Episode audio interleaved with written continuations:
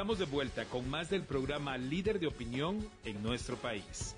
Con criterio, por Fabulosa 889. Coyuntura.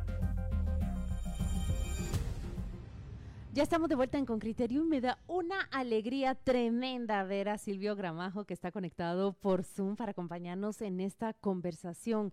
Miren, em, vamos a escuchar juntos la nota de Henry Bean sobre la salud del presidente, el paciente número uno en dos centros de asistenciales de la ciudad y luego conversaremos con Silvio Gramajo porque lo hemos llamado, es, es profesor y consultor en comunicación política, pero un verdadero eh, experto en, en la discusión sobre la información que debe ser pública y esa e, ese libre acceso que debemos tener los ciudadanos. Escuchemos el reporte de Henry Bean y luego conversemos con nuestro invitado.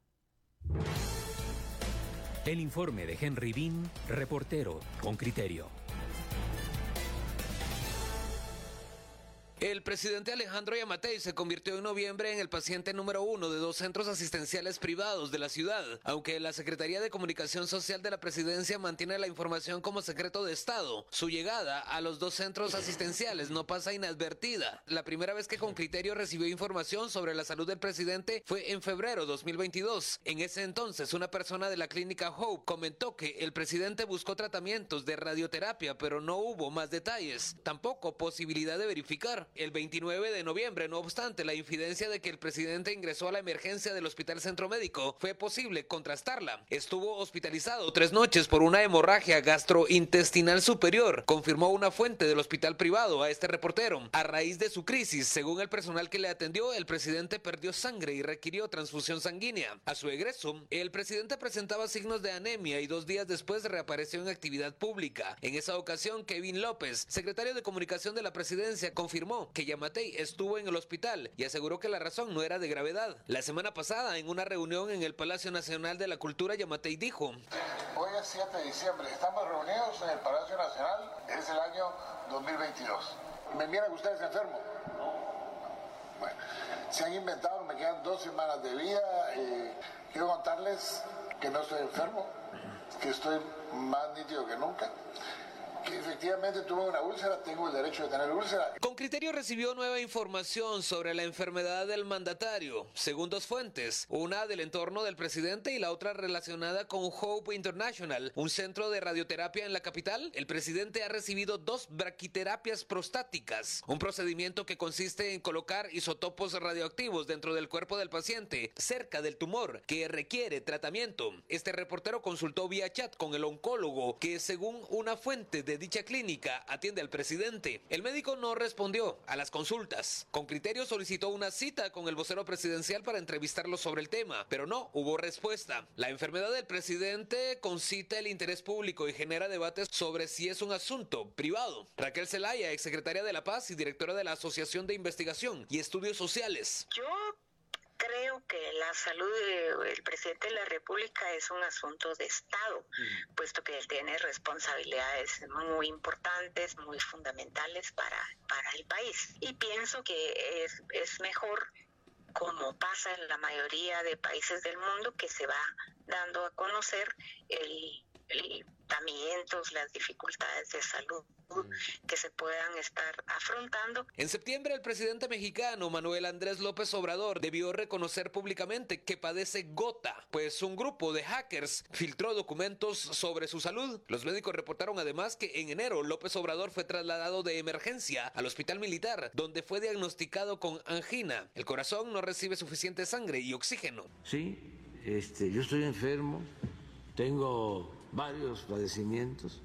Lo de la ambulancia que fue a Palenque eh, a principios de, enero porque había pues eh, un riesgo de infarto y me llevaron al hospital Karin Slowin, médica y exsecretaria de Planificación y Programación de la Presidencia durante el gobierno de Álvaro Colón, dice que la enfermedad del presidente es un asunto privado y por ende no ve por qué deba hacerlo público, a menos de que el tipo de enfermedad que tenga lo inhabilite física o mentalmente para ejercer su función. En ese caso, dice, más que anunciarlo, debe tomar las medidas de transición de funciones conforme a la gravedad. En ese marco, sí debe informar, señaló. Celaya dijo que no se requiere informes detallados, pero sí es preciso comunicar. Eh, eh, una recomendación sería que el médico encargado de la salud del presidente fuera eh, pues dándonos una, en términos generales, un informe que tiene el respaldo de la credibilidad de un profesional de la medicina. ¿verdad? El pasado lunes, Saldo Dávila, diputado de oposición, solicitó a la Junta Directiva del Congreso instalar una comisión multidisciplinaria para verificar la salud de Yamatei. La Secretaría de Comunicación respondió en un comunicado que es deleznable politizar la salud de una persona con fines partidarios de cara a un proceso electoral. Dávila considera que hay efectos. ¿Verdad? Está dejando de ir acciones internacionales, un video en el que se le ve muy demacrado a, la, a una actividad que había en República Dominicana. Entonces, a eso obedece esta intención de la creación de la comisión que sea interparlamentaria, porque si no, pues los mismos van a decir todo bien. Henry Bean, Radio con Criterio. Silvio Gramajo es profesor y consultor en comunicación política. Nos acompaña esta mañana conectado por el Zoom. Bienvenido Silvio, muchas gracias por acompañarnos en Con Criterio. Eh, muchas gracias, Claudia. Saludos a Juan Luis y a Pedro.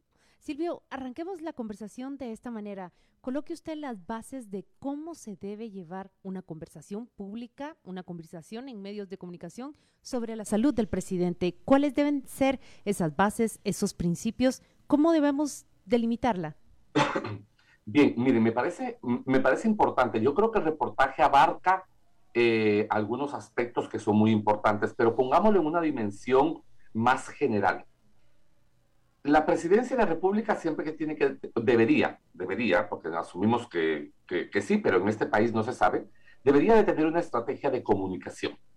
Una cosa es la estrategia de comunicación, porque, fíjense bien, la estrategia de comunicación va a depender de quién hace la estrategia. En este caso, la fuente de información, que es la presidencia, decide qué dar a conocer y qué no. Sería muy torpe hacer una estrategia de comunicación restrictiva, muy pequeña, muy miope, muy acotada. Siempre se hacen estrategias de comunicación que traten de... La acción gubernamental lo que busca es legitimar el ejercicio del poder. La comunicación va dirigida a que se legitime la acción del ejercicio del poder.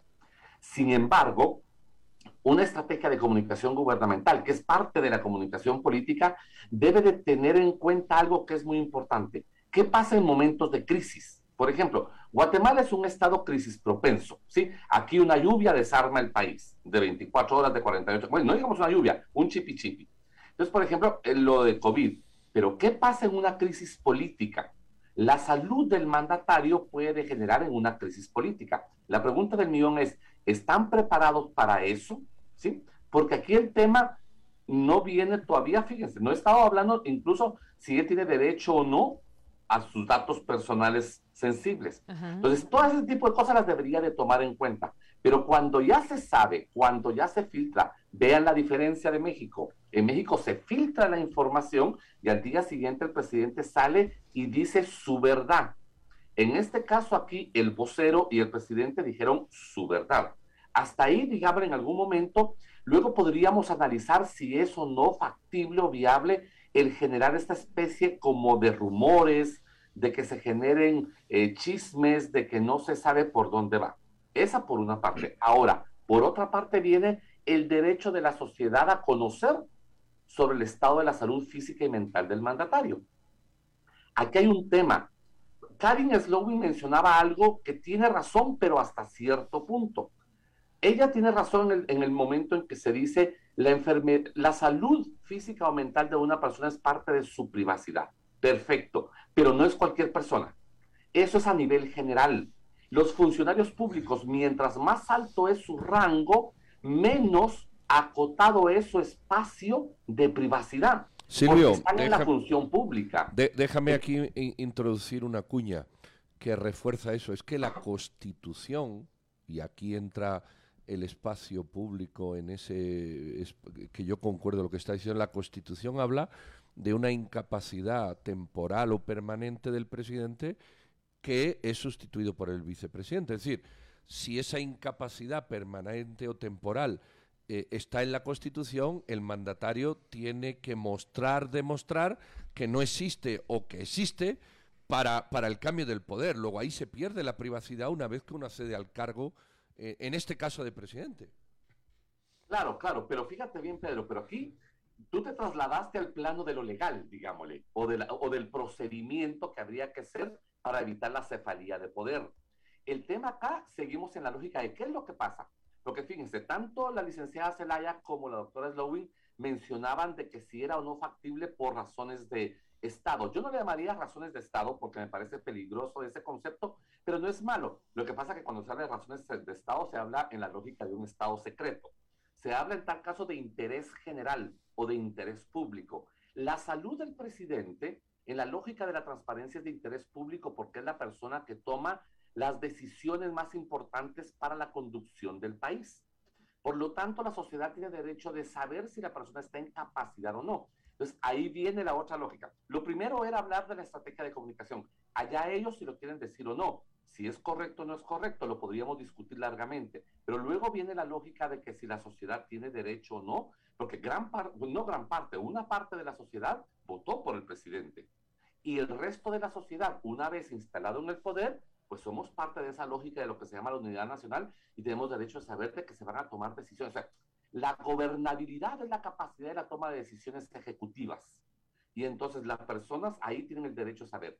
El caso de Guatemala justamente no se empata con el actual caso de López Obrador, sino en tal caso se empata con la operación que le hicieron a Peña Nieto en su momento, donde sí se hizo una solicitud formal de acceso a la información pública a presidencia de la República, porque una cosa es lo que el presidente puede decir, dice él, eh, ¿estoy enfermo? ¿Me ven enfermo? No, yo no estoy enfermo. Y también el, el, la persona que funge como secretario, que luego hace una declaración un poco, digámosle, lamentable, diciendo de que, de que él está bien y que es lamentable que se utilice la enfermedad del presidente con fines electorales. El tema no es ponerle el adjetivo a la solicitud de información pública. Esa es una actitud miope y ridícula. Silvio. Yo tengo el derecho de saberlo. Y perdón, Juan Luis, solo una, con, con, eso termino. Y por eso es que yo preciso de la información y no solo lo que ellos me digan. Por ejemplo, ¿por qué no sacan parte del parte médico? Porque eso es contrastable. Y ahí se cumpliría un poco esa lógica. Sí, Juan Luis, perdón. ¿Cuál es el mecanismo legal para, para que un guatemalteco pueda exigir la información respecto del estado de salud del presidente? Pues yo creo, yo creo, miren, desde que empezó la, desde que empezó esta controversia, yo me quedé esperando que algún colega o alguna persona en particular hiciera una solicitud de información.